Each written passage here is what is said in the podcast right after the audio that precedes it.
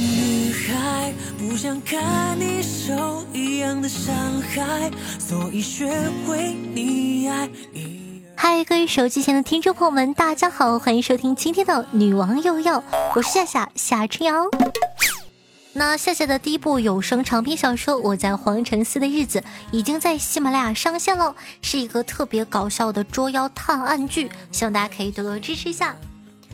说呢，据证券时报报道啊，中电电机创始人、原董事长王建玉四月十八日下午翻进了竞争对手华永电机厂区拍摄，被工作人员呢发现并控制后报警，当地警方随即将其带走调查。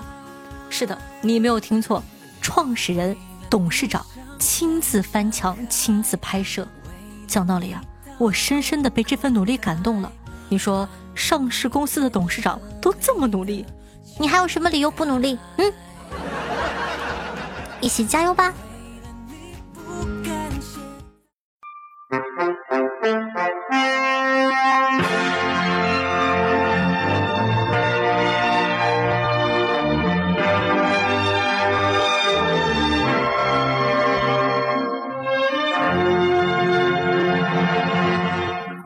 尊敬的各位手机前的听众朋友们，大家好！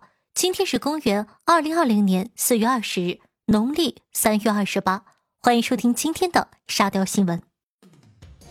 前几年呢，有一个贼呢被抓了，他的审讯视频啊，一不小心在网络上爆红起来。他曾经说过：“打工是不可能打工的，这辈子都不可能打工的。”这个周某啊，于近日出狱了。当天呢，除了他的家人，还有网红经纪公司来到了现场。经纪公司呢开出了两百万签约费、综合开发直播提成等等的好条件。讲道理，两百万签约呀，我都没有，你别说两百万了，我连一万都没有啊！保时捷呢和玛莎拉蒂跑车的轰鸣声让现场周某的亲属啊有些困惑，但大家都没有见到周某。监狱方面说呢，考虑到疫情防控的原因，周某啊已经于早上六点半由户籍地的司法所接回了。周某的一个兄长表示，目前为止呢，已经有三十多家类似的公司接触过他们的家属，两百万、三百万的签约价都有人提过。话说我这边呢有几个思路，可以去直播带货，卖电瓶车和锁，当场撬锁撬不开，瞬间爆款；或者呢代言爱玛电瓶车，比周杰伦的效果都不会差呀。广告语：我都带不走的电瓶。你值得拥有。若干年后呢？百度百科留下关于他的简介，将会变成周某人，现代著名思想家、哲学家、文学家，代表作有《妾格瓦拉大年三十不回家》《不打工的秘密》《电瓶终结者》《浮生六妾》《我为什么拒绝打工》《别人避之不及的看守所》《我的安身之地》《南宁今夜请将我遗忘》《我和电瓶车》。不得不说的故事，三十六招教你切处逢生和偷电瓶车的小男孩。四月十三日啊，重庆江津，在科目一的考场，一个考生后脑勺隐约闪烁着蓝光，引起了考官的注意。经调查呢，该名考生戴了一顶假发，里面呢暗藏了作弊的高科技。据了解，该考生呢今年四十一岁了。曾经参加过两次科目一的考试，均未通过，被处以禁考一年的处罚。讲道理啊，这也许就叫做脑袋闪着智慧的光芒吧。不过讲真的，弄这么复杂的设备，还不如好好看看题，也许就过了呢。还是四月十三号，在苏州的张家港，男子王某啊，驾驶无牌的法拉利高速超车时失控，发生了三百六十度的大漂移。并撞向了绿化带，底盘呢卡在马路牙子上，受损严重。该车呀是王某租来谈生意的，价值三百万元。经鉴定呢，修车费高达一百余万，除去保险理赔，王某啊仍需支付高额的折损费用。夏夏呢就想知道，这笔生意最后你谈成了没有啊？近日啊，意大利据新闻周刊报道。一个六十岁的女子带乌龟出门散步，在家门外呢被警察发现了。当被问及出门原因的时候，女子称呢得带乌龟啊出门散散步，不然呢他会抑郁的。该女子因为违反了意大利的禁闭规定，被罚款四百欧元，折合人民币呢约三千零八十八。此次呢并不是意大利居民首次违反禁闭规定被罚，此前啊仅在复活节当天就开出了大约一万六千五百四十五笔罚款。你看你都给人逼成啥样了？我寻思着再多憋一段时间呢，可能就要开始遛蟑螂了。安徽太湖男子李某呢，将自己吸毒的视频发到朋友圈炫耀，视频引起了警方的关注。民警来到男子家中，对其进行抓捕。通过检测发现呢，该检测结果呈阳性。该吸毒人员呢，承认了吸毒的行为。目前，李某因为吸毒被警方处以拘留十日的行政处罚。朋友。你在吸毒，不是旅游好吗？你咋还打上卡了呢？等着别人给你点赞吗？那在这里呢，夏夏还是要多说一句：珍爱生命，远离毒品哦。广西南宁警方呢打掉了一个抢劫团伙，抓获了四人。警方审讯得知啊，该团伙专抢非主流打扮的年轻人。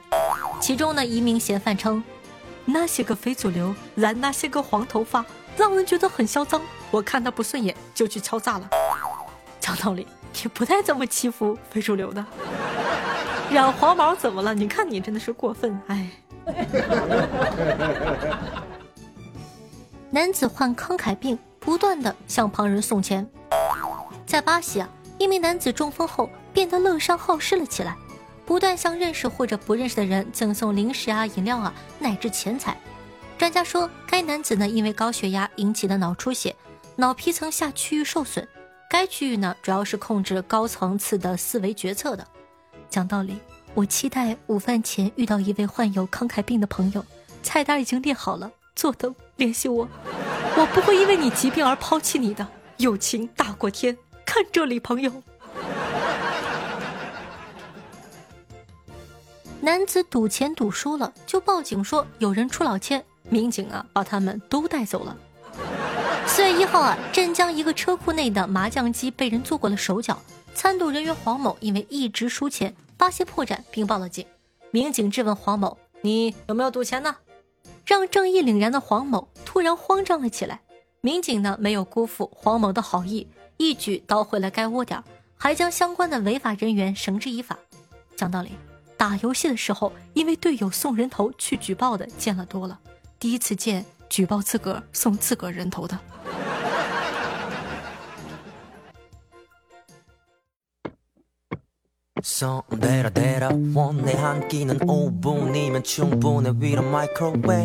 好了，接下来呢，感谢一下凯的来下小么么哒，樱雪蒲公英的梦，南沙塔，喵星球上最甜的西红柿，听友六幺三三九四三八，美若天仙的夏夏和佳期，对上期的女王又要辛苦的盖楼，大家辛苦了。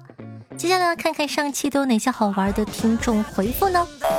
听众朋友，我爱夏夏么么哒说道。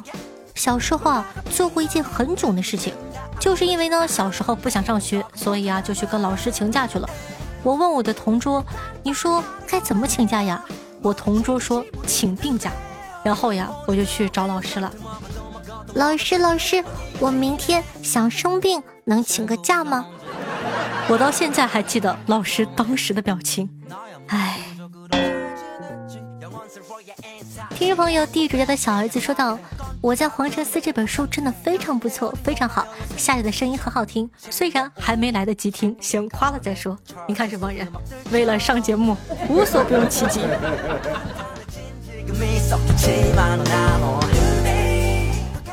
听众朋友，指的先来说道：“上次呢和一个美女开房做工作，真正的工作，别想歪了。我们都没有注意，厕所是玻璃的，然后呢就正常的上厕所而已。”那上一期呢，在节目中呢，有给大家安利过一个小知识，说为什么宾馆里的厕所基本上全都是装玻璃透明的呢？是为了增加情趣吗？不是，省电。不知道的赶快去补习一下上一期的节目吧。